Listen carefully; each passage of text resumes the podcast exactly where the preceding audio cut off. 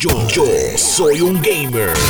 Regularmente en verano es cuando conocemos todo lo que va a estar pasando en la industria de videojuegos y esto por años lo hemos visto en la conferencia E3, eh, que por décadas ha sido el momento eh, preciso donde se presentan todas estas cosas. Nuevas consolas, nuevos videojuegos, un chorro de anuncios espectaculares. Pero ¿qué pasa? Que este año el E3 no va. Eh, ellos querían que fuese físico y obviamente pues al momento de empezarlo a coordinar no se pudo, así que dijeron pues esperamos un año más. Sin embargo, Jeff Keighley, que es el creador de los Game Awards, inventó algo que se llama Summer Game Fest eh, y le puso fecha, eh, es el 9 de junio, se va a llevar a cabo a las 2 de la tarde, llegó unos acuerdos con IMAX para que se muestren los cines también en diferentes partes de, de, Estados Unidos, así que a la hora de la verdad vamos a tener nuestros anuncios, eso va a ser un fin de semana bien sabroso que empieza el 9 9 de junio con Summer Game Fest y hasta ahora termina el 12 de junio con la presentación de Xbox y Bethesda que confirmaron que va a durar una hora y media. Así que eh, ya todo se está preparando, esto va a estar espectacular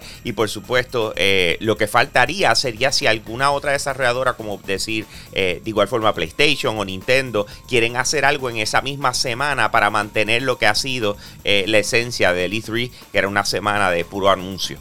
Uno de los lanzamientos más esperados para lo que viene siendo el 2022 es el del videojuego Overwatch 2. Esto es desarrollado por la gente de Blizzard y de verdad que llevamos un montón de tiempo esperando por él. Eh, Overwatch 1 fue un éxito, llegaron a ser hasta una liga profesional eh, donde la gente ha estado compitiendo. Es ese tipo de juego multijugador eh, que, le fascina a la gente, super fast pace, unos personajes espectaculares.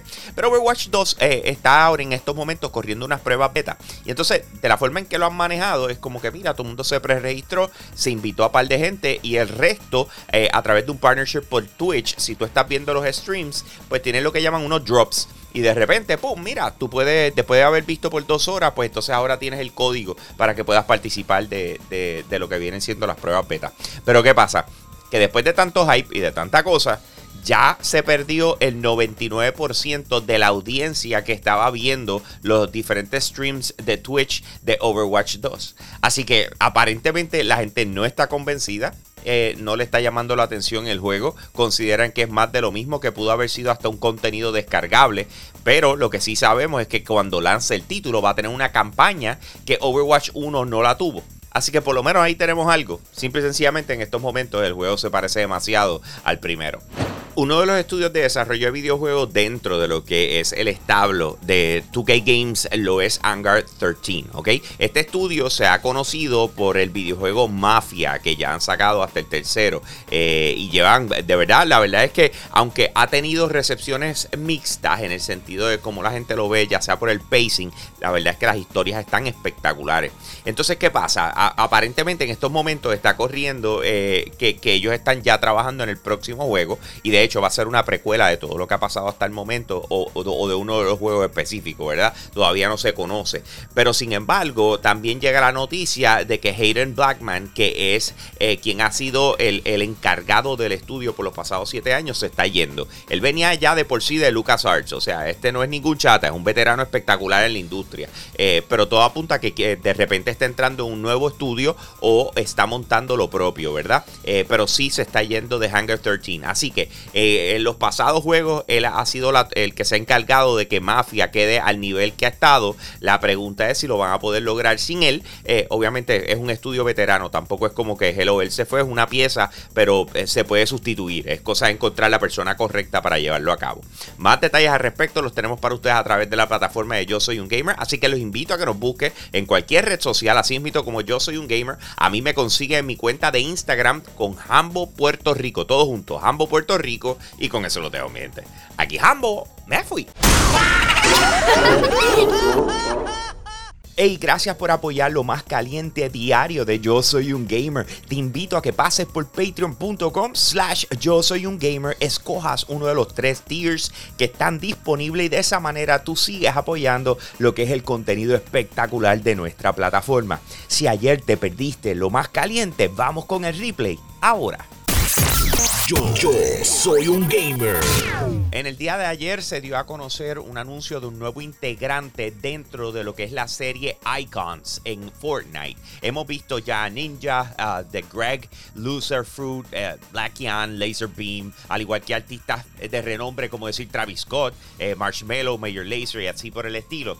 Pues la persona que está entrando se llama María López de Ponce, Puerto Rico, eh, una creadora de contenido eh, en YouTube y, y, Twitch llamada Chica. Eh, la gran mayoría de las personas la van a conocer como Chica. Eh, cuando tú estás viendo sus streams, en la parte de atrás tiene una bandera de Puerto Rico enorme, bien orgullosa de, su país y de su cultura. y eso fue una de las cosas que ella dijo que quería traer dentro de lo que iba a ser este personaje. Y dice, mira, yo soy puertorriqueña, llevo jugando videojuegos desde hace muchísimo tiempo y no sentía que nada me representaba dentro de lo que es la, la industria de videojuegos. Yo jugaba Call of Duty, no le podía poner la bandera de Puerto Rico. Así que yo quiero que mi personaje dentro de Fortnite eh, tenga eh, esa parte de mi cultura, algo que represente lo que es mi bandera eh, y que soy puertorriqueña. Así que esa es una de las cosas que va a tener su personaje, que va a estar disponible el 8 de mayo dentro de Fortnite. y una de las cosas que va a pasar, que de hecho comienza hoy mismo, es el Chica Cup. Y básicamente los jugadores van a competir para tratar de ganar su skin, su skin antes de que salga oficialmente el 8 de mayo. En septiembre 28 del 2020 eh, salió un videojuego llamado Genshin Impact. Esto lo trabajó un estudio de desarrollo de China eh, y hizo su debut dentro de lo que fue el PlayStation 4, PlayStation 5, PC y plataformas móviles. Es interesante por demás porque eh, este tipo de videojuegos que son role-playing games, RPG, con un diseño bien bonito en cuanto al arte, pero también los personajes se ven espectaculares, eh, no es lo que regularmente acostumbramos a jugar eh, o acostumbraban a lanzar dentro de lo que vienen siendo estas múltiples plataformas y mucho menos con el, hecho de que tú puedas mover tu información entre PC y, plataforma móvil y tú decir, ah, llegué a casa, lo juego en la PC, pero estoy calle, lo puedo jugar en el teléfono sin ningún problema. Lo que pasa con este videojuego es que además de ser free to play y tanta gente tener la oportunidad de bajarlo, ha dejado una cantidad de dinero absurda. De hecho, eh, lo que se está anunciando hoy es que es uno de los videojuegos eh, con mejor ingresos en la historia del gaming móvil, ¿ok? Estamos hablando de que cada seis meses está generando mil millones de dólares. Ya sobrepasó los 3 mil millones de dólares solamente en plataformas móviles. Esto no es contando ni PC, ni PlayStation 5, ni nada por el estilo, ¿ok? Así que a la hora de la verdad, Genshin Impact ha logrado crear un impacto en lo que viene siendo la industria de videojuegos, eh, llevando lo que es la experiencia móvil a otro nivel. Netflix sigue haciendo su empuje dentro de la industria de videojuegos, acabando de lanzar eh, uno nuevo llamado Relic Hunters Rebels Today. A través de la aplicación de Netflix eh, en tu celular, tú vas a ir abajo donde dice Games y vas a encontrar un listado de videojuegos. Tú los oprimes, te va a llevar al store para que lo puedas descargar y lo puedas jugar. Y básicamente eh, esa es la forma en que ellos están impulsando sus videojuegos. Este específicamente, Relic Hunters Rebels Today, es la primera vez que esa saga llega a lo que vienen siendo los juegos móviles. Esto lo trabaja Rogue Snail, que es un desarrollador de Brasil, eh, y es en un ambiente sci-fi eh, espectacular, ¿verdad? Y obviamente eh, bueno para lo que viene siendo las plataformas móviles. Tiene un énfasis en gunplay con sobre 44 armas diferentes que tú puedes experimentar con ellos y corre súper bien dentro de lo que viene siendo el teléfono. Así que esta es la manera en que Netflix está diciendo, mira, si, si vas a invertir tiempo en videojuegos, inviértelo en los míos.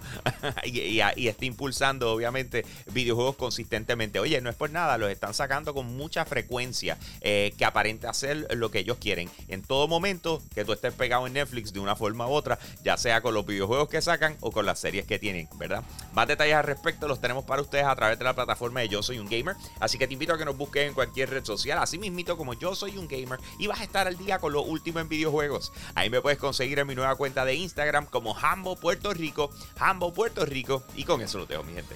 Aquí Hambo, me fui.